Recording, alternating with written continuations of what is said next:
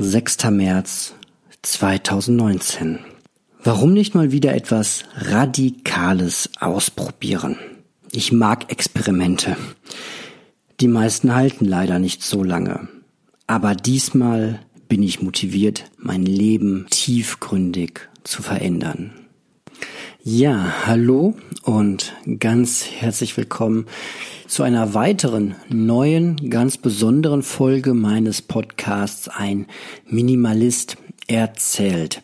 Ja, wenn ihr meinen Podcast schon länger hört, dann wisst ihr, dass sich viel bei mir im Leben um das Thema Minimalismus dreht, seine Sachen ausmisten, weniger besitzen und schauen, was dann so mit dem eigenen Leben passiert. Naja, ich mache das Ganze jetzt seit dem Jahre 2006. Da habe ich angefangen, in meiner kleinen Studentenwohnung auszumisten. Und ja, seitdem sind ähm, ein paar Jahre vergangen, um genau zu sein, 13 Jahre. Und ja, was soll ich sagen? Ihr habt das wahrscheinlich über andere Blogs auch schon immer mal gelesen.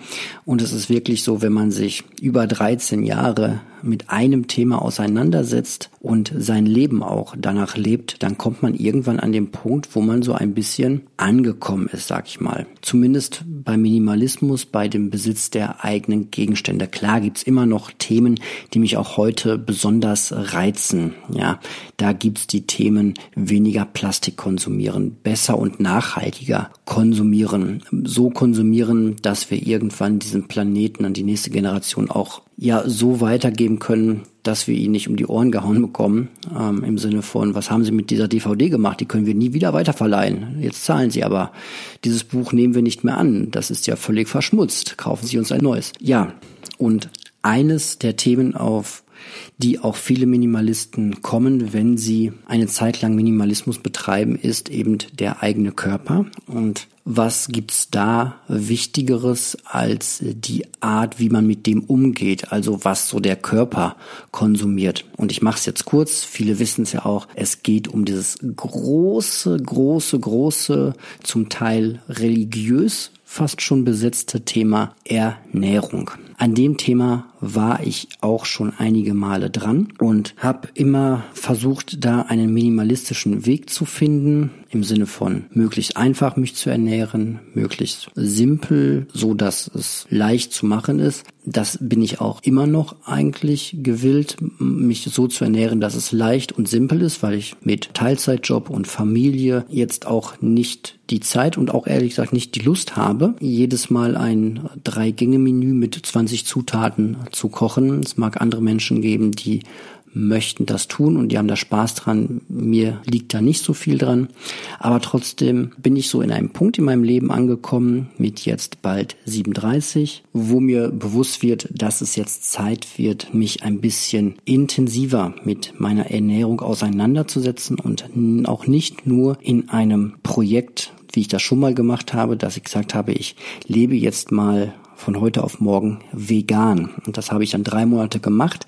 Das war eine unglaubliche Anstrengung, ein bisschen vergleichbar wie wenn man ins Fitnessstudio geht, noch nie trainiert hat und sich dann so einen Typen anschaut, der ganz offensichtlich sehr viel trainiert und dessen Arme schon irgendwie das T-Shirt gleich zerreißen und man sich dann sagt so, okay, was der kann, kann ich auch. Ich macht das einfach mal nach und ja, vielleicht kriegt man dann auch mal ein, zwei, dreimal die Gewichte hoch und ist danach aber trotzdem kein Muskelprotz und kriegt diese Gewichte im Alltag trotzdem nicht bewältigt, beziehungsweise im Fall meines Ich lebe vegan Projektes bin ich dann auch sehr schnell in die alten Gewohnheiten zurückgefallen, weil es unglaublich anstrengend war im Alltag und im Familienleben, das so zu leben. Und ich habe mir vorgenommen, mein Leben doch an diesem Punkt sehr radikal zu ändern. Und mein eigentlicher Plan war, ein Jahr lang das voranzutreiben und niemandem davon zu erzählen, es aber für mich zu dokumentieren, mich in die Thematik reinzulesen, was mich halt besonders bewegt hat, was mich besonders gestört hat bei meiner Ernährung. Was genau das war, da komme ich noch drauf und ja, das ein Jahr lang zu machen und erst dann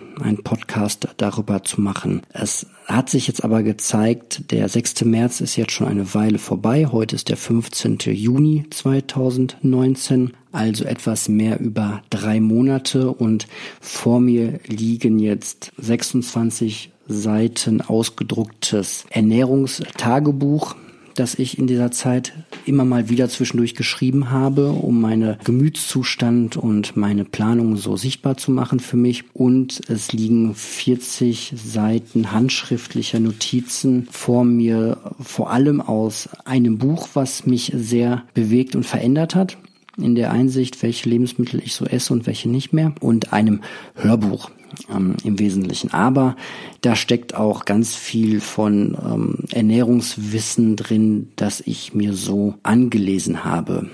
Grundsätzlich muss man aber sagen, das hier ist kein Podcast, keine Folge. Es werden viele Folgen dieser Art noch kommen. Das heißt, wenn ihr keine Lust auf das Thema Ernährung habt, dann schaut doch mal in die alten Folgen rein oder hofft, dass zwischendurch auch mal andere Folgen kommen werden, wovon ich sehr überzeugt bin aber es nicht versprechen kann. Und ansonsten, ja, überlegt vielleicht für euch selbst, ob das Thema Ernährung gerade was ist, was euch auch bewegt. Ich persönlich hätte mir gewünscht, dass ich das Thema jetzt nicht mit bald 37 angehe, sondern eher mit 27 oder vielleicht eher noch mit 17. Dann wäre ja die Richtung schon sehr viel weiter vorangeschritten. Aber das Leben ist so, wie es ist. Es bringt nicht zurückzublicken und sich zu ärgern, sondern ich fange jetzt an. Aber wenn ihr vielleicht das hier hört und seid erst 17 oder 27 oder 37 oder 47, 57, ich glaube, es ist nie wirklich zu spät, sich über seine, das ist so eine, so eine Floskel, es ist nie wirklich zu spät. Natürlich, ähm, wenn ihr ein Leben lang ungesund gelebt habt und habt jetzt noch zwei Monate zu leben oder ein Jahr, dann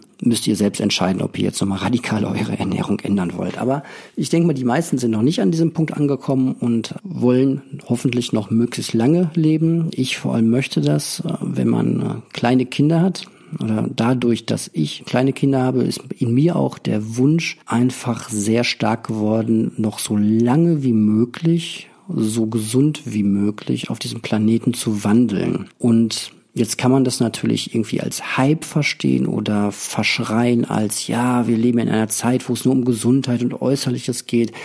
Das ist mir aber eigentlich alles relativ egal und ich versuche für mich einen Weg zu finden, wie ich gesünder leben kann, die negativen Sachen weglassen kann und dadurch in hoffentlich einem Jahr ähm, deutlich fitter zu sein, deutlich ähm, mehr in dem Körper zu stecken, in dem ich mich dann wohlfühle, noch wohler fühle, weil ich fühle mich eigentlich nicht sehr unwohl und einfach ein Leben zu leben, wo ich sage, so ich tue meinem Körper einfach was Gutes jeden Tag und habe es irgendwie geschafft, diesen berühmten Schalter umzulegen, nicht mehr nicht mehr ständig im Verzicht zu leben. Das passiert ja sehr sehr häufig, dass Menschen, die ihre Ernährung dann umstellen wollen, permanent irgendwie in so einem Verzicht drin leben. Oh, jetzt darf ich das nicht mehr und ich darf das nicht mehr und und eben das nicht mehr zu haben. Das hatte ich auch in der veganen Phase, dass ich wirklich gedacht habe, ja, und das machst du jetzt und du verbietst dir es jetzt und verzichtest darauf.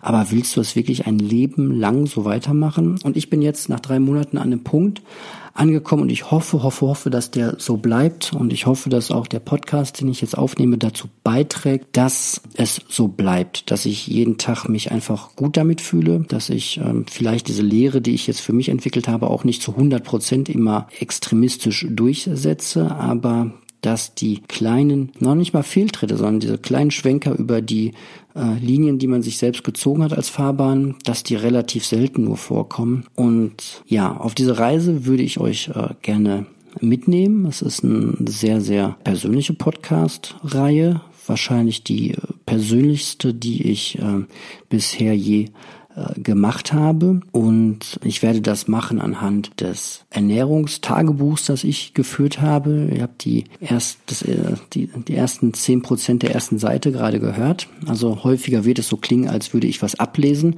Das liegt aber daran, dass ich was ablese, nämlich mein eigenes Tagebuch. Aber wie ihr das hier kennt, in einem typischen Laber-Podcast wird das auch immer zu Abweichungen kommen und zu kleinen Anekdoten vielleicht und ich weiß es noch nicht. Genau, das hier ist also kein geballtes Wissen über Ernährung. Ich muss auch ehrlicherweise sagen, ich habe nichts grundlegend Neues für euch, was ihr vielleicht nicht schon an anderer Stelle auch gehört habt über Ernährung. Also ich habe kein Geheimwissen herausgearbeitet, das ich euch jetzt exklusiv in dem Bonusmaterial anbieten werde, was ihr euch klicken könnt auf ein Minimalist erzählt äh, äh, und dann klickt ihr oben rechts auf Mitglied werden und zahlt eure 20 Euro im Monat und dann werde ich euch das Geheimwissen über die Ernährung äh, erzählen. Das, was euch noch niemand gesagt hat. Die Diät, die endlich hilft und nachhaltig ist bla bla bla. Das äh, wird es hier nicht geben. Ich bin auch kein Ernährungswissenschaftler. Also das, was ich hier erzähle, ist immer gefährliches Halbwissen und äh, temporär richtig, nämlich in dem Moment, wo ich es für mich einfach erzähle. Aber wie gesagt, vieles sind auch einfach Binsenweisheiten. Ja, um das in, auf eine andere Richtung zu treiben. Das hier könnte auch ein Podcast sein, wie jemand gerade es geschafft hat, aufgehört hat zu rauchen. Ja, da ist die wissenschaftliche Faktenlage eigentlich ähnlich wie beim Klimawandel.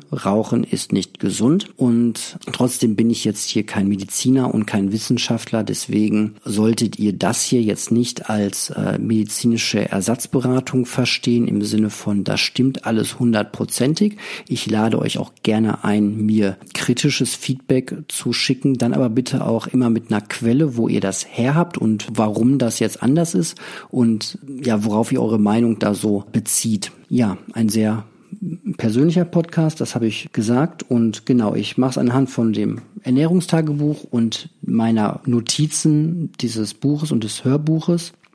Kann ich eigentlich auch schon sagen, was es ist. Das ist einmal das Hörbuch oder das Buch von Bas Kass, der Ernährungskompass und es ist einmal, beziehungsweise zwei Bücher, aber eines fand ich jetzt deutlich einfacher zu verstehen, und zwar von Dr. Robert H. Lustig, geschrieben wie lustig, die bittere Wahrheit über Zucker. Aber da auch nur raus notiert die wirklich biologischen Sachen. Also mir war es wichtig zu verstehen, wie mein Körper funktioniert, was passiert mit den Stoffen, die so in meinen Körper hineinkommen. Und er konzentriert sich natürlich sehr auf den, den Zucker, das war auch für mich einfach ein Punkt, den ich aus meinem Leben raushaben wollte. Ich wusste schon immer, dass es nicht gesund ist für mich, dass ich phasenweise ein Liter Cola am Tag trinke und mir abends eine ganze Tafel Schokolade reinpfeife und da war mir schon immer klar, dass das ungesund ist. Aber was wirklich dahinter steckt und warum das ungesund ist und wie ungesund das sein kann, habe ich halt erst über dieses Buch und viele äh, Dokumentationen so richtig verstanden und dann auch verinnerlicht und ja gesehen, wie das so im Supermarkt aussieht, wenn man da heute einkauft. Die ganzen Quellen, die ich so gelesen und mir angeschaut habe, werde ich euch in der Beschreibung verlinken. Das werde ich diesmal sehr ausführlich machen und das alles reinkopieren. Das könnt ihr euch also reinziehen und auch euch angucken, was, was ich mir so angeschaut habe. Genau. Was äh, gibt's noch zu sagen? Ja, das wird einige Wochen, Monate dauern, bis ich diese ganzen Geschichten hier durchgearbeitet habe mit euch zusammen. Und wo, wie es danach weitergeht, weiß ich noch nicht, weil die Zeit ja auch voranschreitet. Aber ich bin jetzt so nach drei Monaten schon auf dem Punkt, wo ich viele Dinge gar nicht mehr esse, sie nicht vermisse, mich wirklich im Sinne von Nico Pech davon befreit habe und ich auch mit Leichtigkeit Dinge ablehnen kann, aber auch hier und da ganz bewusst eine Entscheidung treffe, okay, ich ernähre mich jetzt mal für fünf Minuten und ähm, 100 Gramm Kuchen ungesund und weiß aber, was da mit mir passiert und kann das auch sehr gut dann in meinem Körper wahrnehmen, was da, was da passiert. Jede Podcast-Folge, so mein Plan, wird 30 Minuten dauern, plus minus vielleicht eine Minute. Und das war's eigentlich auch schon vom Vorgerede. Und ich würde vorschlagen, wir fangen einfach an. Ich habe vor, mit dem Tagebuch weiterzugehen und euch ein bisschen in die Zeit des Anfang März 2019 mitzunehmen. Was ist eigentlich mein Problem? Ich weiß, dass meine Ernährung alles andere als gut ist zu viel von allem. Zu viel Fleisch und vor allem zu viel Süßkram. Zu spätes Essen und Schwäche am China-Buffet. Bei Familienfeiern, bei allem, wo es irgendwie eine Gelegenheit gibt. Die Liste könnte ich wahrscheinlich noch stundenlang weiterführen. Und ich weiß natürlich, dass ich vieles falsch mache und meine Gesundheit dadurch nicht fördere. Jetzt habe ich zumindest das Glück oder das Pech, dass ich noch nie in meinem Leben übergewichtig war. Warum soll das ein Pech sein?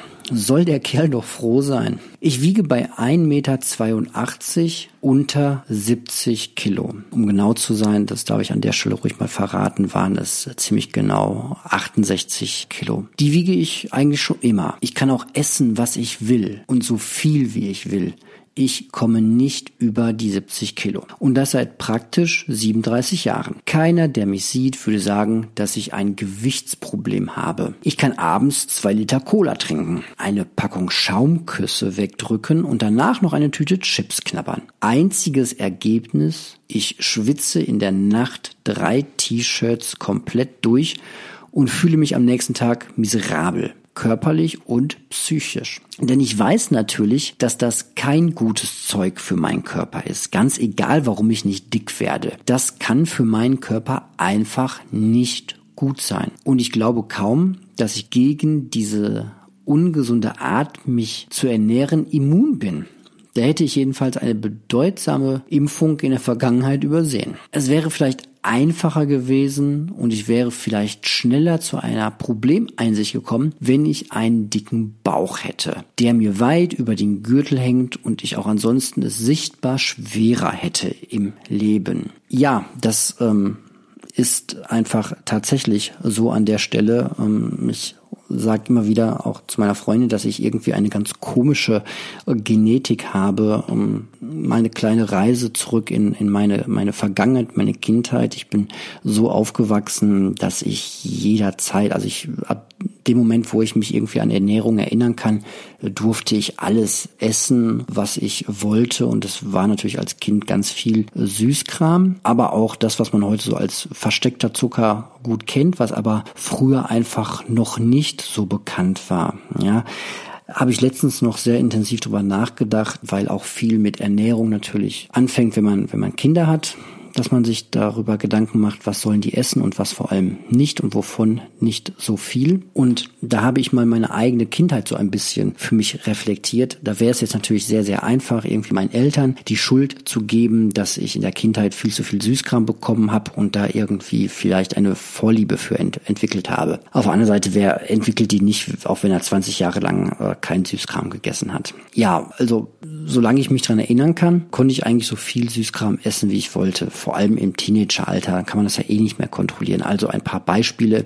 Ich weiß, dass ich ganz lange Zeit noch bis vor ja, im Grunde bis zum, zum Abitur oft nachts wach geworden bin und Durst hatte. Und da stand dann immer eine Flasche Coca-Cola und nicht Zero an meinem Bett und die habe ich dann auch ausgetrunken. Ich bin mit Smacks groß geworden, so, also wenn, ja, wie gesagt, das ist ein sehr, sehr persönlicher Podcast. Ich, ich kann mich daran erinnern und das weiß ich, weil ich das vor kurzem gelesen habe, dass das einfach auch ein dann schon irgendwann Krankheitsbild bei Erwachsenen ist, dass ich so viel Smacks gegessen habe, dass, dass mein Urin irgendwann selbst süßlich roch. Das fand ich als Jugendlicher sogar ganz witzig. So, hihihi, das riecht ja auch nach Smacks. So, ähm, Jetzt wäre es natürlich, wie gesagt, sehr einfach, das irgendwie meinen Eltern alles in die Schuhe zu schieben, aber man muss auch dazu sagen, dass wahrscheinlich die Eltern der 80er Jahre oder mit Sicherheit nicht das Wissen hatte, was wir heute schon irgendwie haben, wenn wir mal einmal den Rechner einschalten. Es gab noch kein Internet, es gab noch kein YouTube, wo man sich irgendwas anschauen konnte. Es gab die Bücherei, ja, bin auch in den 90er Jahren in die Bücherei gegangen und habe mir Bücher angeguckt, die irgendwie in den 70ern geschrieben wurden. Und das waren so unsere Quellen. Und meine Eltern hatten halt auch einfach genug damit zu tun, drei Kinder großzuziehen und äh, Vollzeit Arbeit zu geben im, im Falle meines Vaters und den Kindern einfach eine schöne Kindheit zu gönnen. Und hey, das tun heute immer noch viele, indem sie einfach ihren Kindern ganz viel Süßes ständig geben. Und da ist also der, der letzte Punkt, wo ich irgendwie einen Vorwurf machen würde. Aber es ist schon interessant, wenn man so auf seine eigene Kindheit auch zurückschaut. Bei der Gelegenheit könnt ihr das ja für euch auch mal tun und so euch überlegt, ähm, welche Ernährungsgewohnheiten sich da schon etabliert haben. Ich kannte zum Beispiel auch Erdbeeren, natürlich, aber Erdbeeren wurden eigentlich, damit sie erst richtig lecker schmecken, in Zucker eingetaucht. Das ist ganz praktisch, weil die natürlich auch ein bisschen feucht sind und der Zucker bleibt da unglaublich gut dran kleben und dann kann man das so essen. Schmeckt sehr gut. Bananenmilch ist auch so ein Klassiker. Ich mag bis heute ganz gerne eigentlich Bananenmilch. Mittlerweile weiß ich, dass das ein bisschen, ja, mit Vorsicht zu genießen ist, weil man bei Obst aufpassen sollte, wenn man diese Zellmembranen zerhackt im Grunde und daraus Brei macht oder es püriert oder als Muffi arbeitet, dann funktionieren die Ballaststoffe nicht mehr ganz so gut, die dafür sorgen, dass der Zucker sehr langsam in den Körper aufgenommen wird. Also es ist immer irgendwie besser für den Körper, ähm, eine Banane oder eine Orange zu essen, als das irgendwie durch den Mixer zu jagen und dann zu trinken. Es kommt auch einfach viel mehr Masse im Körper an, wenn man daraus Saft macht. Das weiß ich heute, aber das wussten meine Eltern Eltern und ich damals nicht. Und so wurde Bananenmilch gemacht. Und wir hatten noch mal eine besondere Art Bananenmilch zu machen, nämlich die wurde erst ne, Milch und dann Banane klein mixen, aber dann auch einige Löffel Zucker, weißer Kristallzucker mit rein das Ganze schön lange rühren, damit der Zucker sich auch gut löst. Dazu muss man sagen, dass sehr viel Zucker in Flüssigkeit gelöst werden kann. Irgendwo in meinen Notizen steht das auch, man kann sehr, sehr viel Zucker in Wasser lösen. Ja, das war dann Bananenmilch. So, ich weiß noch, dass ich einfach auf, auf dem Zuckertrip drauf war und das sehr, sehr, sehr lange in meinem Leben. Das ging so lang, dass selbst als meine Freundin mich kennenlernte im wunderbaren Jahre 2006, da studierte ich, dass ich meinen Kaffee so trank, dass da Zucker reinkam. Das ist ja nichts Ungewöhnliches. Es gibt viele Menschen, die tun ein bisschen Zucker in ihren Kaffee. Ich habe aber so viel Zucker in meinen Kaffee reingetan und so lange umgerührt und ihn dann getrunken, dass er so süß war, dass, wenn ich den Kaffee leer getrunken hatte, am Boden immer noch ein Rest Zucker war. Also ich hatte wirklich eine mehr als gesättigte Lösung anscheinend irgendwie hingekriegt. Ähm, jetzt kann man sich ungefähr vorstellen, wie viel Zucker. Ihr könnt das ja gerne mal ausprobieren. Macht euch mal einen Kaffee und tut mal so viele Teelöffel Zucker rein, bis sich der verdammte Zucker nicht mehr im Kaffee löst. Das war mein Kaffee 2006 und ich habe davon nicht nur eingetrunken während meines Studiums, sondern viele. Hey, die schmecken auch echt lecker. oh Mann. Und an dieser Stelle muss ich mal kurz in meinen eigenen Podcast reingrätschen, denn ich habe das gerade geschnitten und habe mir gedacht, das kann ja irgendwie alles gar nicht sein. Eine gesättigte Lösung mit äh, Zucker in heißem Wasser, also heißem Kaffee. Wie viel passt denn da wirklich rein? Und aus Spaß habe ich das mal bei Instagram gerade live äh, geteilt und einfach mal ausprobiert und einen Kaffee so gemacht, wie ich den früher immer gemacht habe, nämlich mit 250 Milliliter Wasser, also eine Tasse, wie ich sie damals auch genommen habe, äh, voll gemacht, Kaffee gemacht und jetzt mal angefangen, da rein zu löffeln und ich habe dann bei 86 Gramm Zucker, das sind 12 Löffel Zucker, dann mal aufgehört, da die Lösung weiter ähm, zu erzeugen und habe da mal nachgelesen und tatsächlich kann man auf einen Liter, also 1000 Milliliter heißes Wasser, 90 Grad heißes Wasser, vier Kilo Zucker lösen. Auf einen Milliliter heißen Kaffee kann man vier Gramm Zucker lösen, also mal 250 Milliliter heißt 1000 Gramm. Das heißt, ich hätte in meinen Kaffee tatsächlich ein Kilo Zucker lösen müssen. Das kann also nicht sein. Das wäre mir auch schon aufgefallen. Ich kann mir das nur so erklären, dass ich irgendwann aufgehört habe, das richtig umzurühren, sondern es einfach nur reingeschüttet habe und deswegen das drin war. Also an der Stelle muss ich mich ein bisschen korrigieren. Ich habe ganz offensichtlich keine gesättigte Zuckerlösung getrunken, weil das praktisch gar nicht geht. Also man, ja, das wären ähm, so unglaubliche Mengen. Aber es ist schon faszinierend, dass man so viel Zucker in heißer Flüssigkeit lösen kann. Na gut, und jetzt mal weiter im Podcast. Das waren so meine äh, spontanen Erinnerungen. Alles andere ist ganz normal. Man isst abends ein paar Chips zum, zum Fernsehen oder auch eine ganze Tüte. Man isst eine Tafel Schokolade. Das Schaumküsse natürlich. Schokolade auf dem Brot. Ja klar, die gab es in Form von Streuseln und auch von diesen kleinen Schokoladenplatten, die man sich dann drauf tun konnte. Natürlich am leckersten auf ähm, weißem Toast mit ganz viel Butter drauf. Und das Ganze gut und gerne gerne zum Frühstück und zum Abendessen.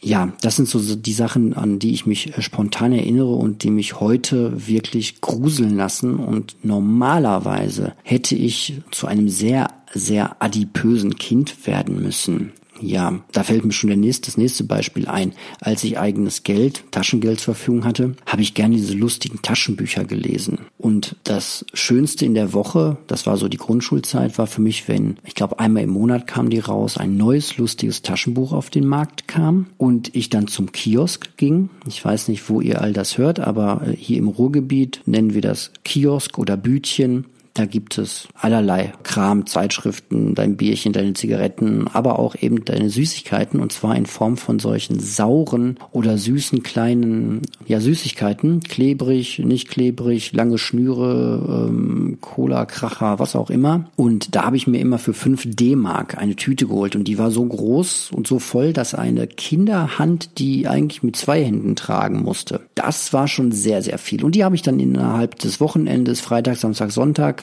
in Kombination mit dem lustigen Taschenbuch aufgegessen. Sehr saures Zeug. Und dazu, das weiß ich noch ganz deutlich, weil der Schmerz sich auch sehr tief eingebrannt hat, habe ich immer Orangensaft dazu getrunken. Und diese sehr sauren Süßigkeiten und Orangensaft, diese Säure, die zerstört in dem Moment einfach deine Zunge so sehr, dass es einfach nur noch schmerzt. Aber es gibt halt Schmerz, der auch irgendwie schön ist anscheinend. Und das war so ein Ritual. So. Das hatte natürlich seine Folgen. Und irgendwann sprach mich mal ein Zahnarzt, viele, viele Jahre später, ein junger Zahnarzt, der wahrscheinlich auch gelernt hatte, mal Leute direkt darauf anzusprechen, sprach mich an und sagte, ähm, ja, ich habe jetzt hier ne, alles aufgenommen und so. Ganz ehrlich, kann es sein, dass Sie mal äh, Bulimiker waren? Also ein Mensch, der sich absichtlich übergibt. Ich so, äh, nein, war ich nicht. Wie kommen Sie darauf? Naja, weil Ihre Zähne halt total stark an einigen Stellen abgeätzt sind. Und das ist typischerweise für Menschen, die entweder ähm, sich regelmäßig übergeben, die Magensäure macht das dann, oder aber die sehr viel Saft trinken und getrunken haben. Da habe ich zum ersten Mal gemerkt, oh Mann, das macht was mit dir. Und ähm, es hat sehr, sehr lange jetzt gedauert, das war vor vielen Jahren und ähm, es hat jetzt erst vor kurzem, dann im März bei mir wirklich Klick gemacht und ich wollte das alles nicht mehr. Und davon erzähle ich euch dann in der nächsten Folge mehr und hoffe, ihr seid dabei. Und bis dahin wünsche ich euch alles Gute und äh, natürlich weiterhin guten Appetit und ähm, schreibt mir mal, wenn ihr etwas zu dieser Folge zu sagen habt auf dem üblichen Weg. Das seht ihr in den Show Notes. Macht's gut. Auf Wiederhören.